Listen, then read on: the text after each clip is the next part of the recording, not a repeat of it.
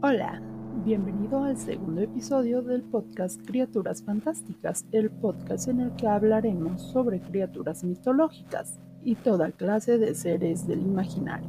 Ponte cómodo, disfruta de este episodio en el que hablaremos del nacimiento de estos seres que nos fascinan. Comenzamos.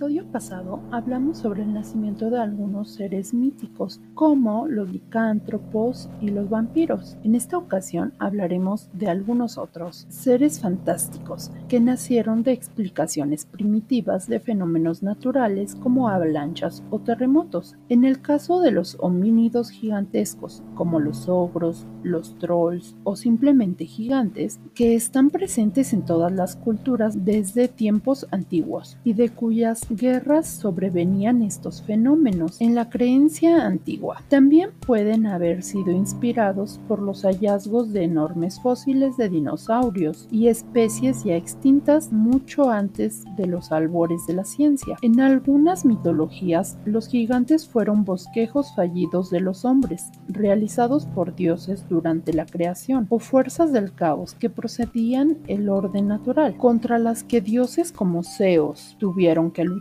Muchas criaturas, como el kraken o el unicornio, se han inspirado en animales auténticos. El calamar gigante, enorme cefalópodo del que aún hoy se sabe poco, inspiró al terrible kraken, la más peligrosa de las bestias marinas, que fue un motivo de temor real para los marinos escandinavos desde tiempos remotos. Pero en todas las regiones del mundo en cuyas costas aparecen cuerpos de calamares gigantes. Existen leyendas semejantes a las del Kraken, el monstruo de gigantescos tentáculos, que a veces era confundido con una isla para la desdichada fortuna del capitán, que así se equivocase y su tripulación. En tanto, aseguran que el unicornio fue inspirado por el rinoceronte indio, que llegó como rumor a los oídos griegos y que aparece ya como unicornio en los más antiguos tratados de zoología pero el bello unicornio fue incorporado en numerosas historias de toda Europa que le atribuyen las propiedades de la pureza y la curación. Es un ser dotado de carácter mágico que alimentó los más bellos relatos de la caballería y el arte del renacimiento, cuando las damas solían hacerse retratos con blancos y pequeños unicornios en el regazo. El temor casi atávico a los reptiles se hace notorio en fantasías como la del basilisco, el rey de las serpientes que mata con la mirada, casi un símbolo de frialdad y miedo, que han despertado siempre en el hombre los ojos ofídicos, aunque su peligro fuera otro. Pero el dragón es un reptil mucho más poderoso. En sus comienzos fue una serpiente gigante, luego se le añadieron atributos como el aliento de fuego y las alas. Los dragones protagonizan grandes historias, en las que siempre son los monstruos a vencer por el más valiente. Se requerido para vencerlo de verdaderos santos. Esto se debe a que se vio como representación del diablo o como el diablo mismo. A pesar de que los dinosaurios se extinguieron 100 millones de años antes de la presencia del hombre sobre la Tierra, algunos creen que los dragones eran representaciones de un recuerdo de estos grandes reptiles enterrados en el subconsciente.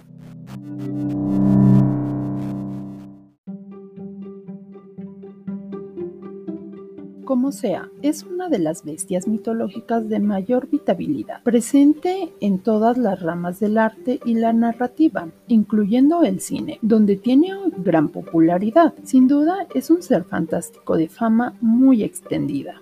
Es mucho lo que la gran familia de seres imaginarios le debe a la Grecia clásica, por lo que no podíamos dejar de incluir seres representativos de los antiguos mitos griegos, como el Minotauro, los cíclopes, la horrorosa esfinge, las feas gorgonas o el ya nombrado Pegaso. Tampoco olvidamos a las graciosas ninfas y añadimos a sus parientes hindúes, las mágicas ásperas. No descuidamos la familia de seres féricos, hadas y elfos, como no nos olvidamos de los seres elementales como salamandras, gomos y el minúsculo rotifer. Ofrecemos una galería de seres monstruosos, como la horrible mantícora o el salvaje curupi. Todos ellos son nuestra herencia de una primitiva era mítica no del todo extinguida y aún presente. No solo la imaginación, siempre fértil, de los pueblos mantiene viva la era mítica. En la literatura hay obras que recrean y perpetúan el legado mítico. Por ejemplo, el siempre renovado ciclo artúrico, que parece inagotable, o la obra de J.R.R. Tolkien. Un entusiasta público infantil y no tan infantil se entusiasma con centauros, hipogrifos y otras criaturas que demuestran su vitabilidad en historias de Harry Potter. Este podcast abre a nuestros oyentes la puerta que une los mitos antiguos con los relatos modernos. Es nuestro interés también recuperar los lazos perdidos de distintas culturas por medio de las criaturas que alimentaron su imaginación. Algunos de estos lazos están solo insinuados. Para el que quiera profundizar más en el tema, recomendamos la lectura de Max Moller, autor de Mitología Comparada. Para quienes se interesen por fuentes clásicas, recomendamos la lectura de, de Plinio, cuya historia natural es una aliada incondicional del asiduo de la zoología fantástica desde tiempos latinos. Verán que este podcast contiene numerosos relatos, son versiones adaptadas de leyendas populares. Para algunos el relato y la leyenda son el medio más adecuado para conocer y disfrutar las creaciones mitológicas. La leyenda misma del curupi amazónico es más rica que la descripción de las cualidades del curupi. En la leyenda estas cualidades son puestas en escena. El mundo de las criaturas fantásticas y el mundo humano son el mismo mundo. Los mitos solo nos expresan. La naturaleza de la ondina es más interesante cuando la vemos enamorada de un hombre. El que se manifiesta en esta naturaleza de la ondina es el hombre.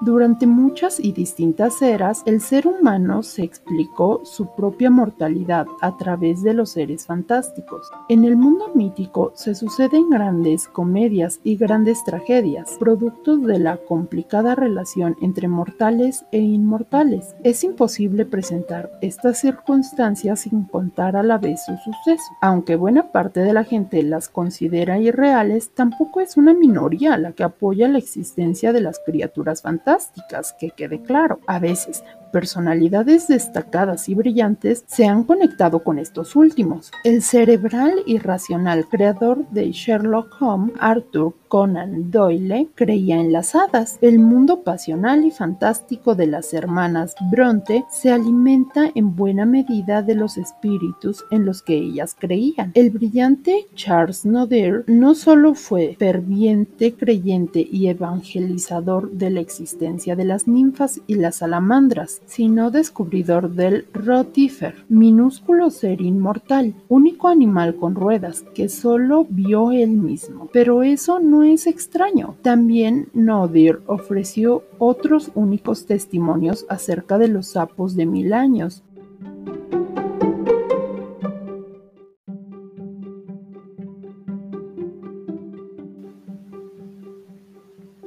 el río de la imaginación fluye con más suavidad, su licor ligero y brillante centella por todos lados. Noté que las aguas que hacían rodar en su lecho eran de oro puro potable y su espuma aceite de talco. Los peces que alimenta son rémoras y sirenas y salamandras. En las riberas había muchos árboles frutales, principalmente aquellos que Mahoma encontró en el paraíso, en cuyas ramas pululaban los fénix. Así representa Ciaro de Vergor la más bella fantasía del hombre, como un río que fluye misterioso, pero con existencia y densidad propia. En él están las salamandras, los fénix, los unicornios y otros seres que Cyrano no conoció, como las apsaras, los toros con astas de oro, los curupíes. En él nadan hadas, gomos, rotifers. Si nació realmente el unicornio por la extendida fama del rinoceronte indio entre quienes nunca lo habían visto, o si el ave rock fue inspirada por el ave de gran tamaño que habitó Madagascar, o si los gomos solo existieron en la imaginación de Paracelso, son cuestiones que nuestro público tendrá que dimitir. Yo simplemente tengo un amigo que se enamoró de una ondina y está en serios problemas.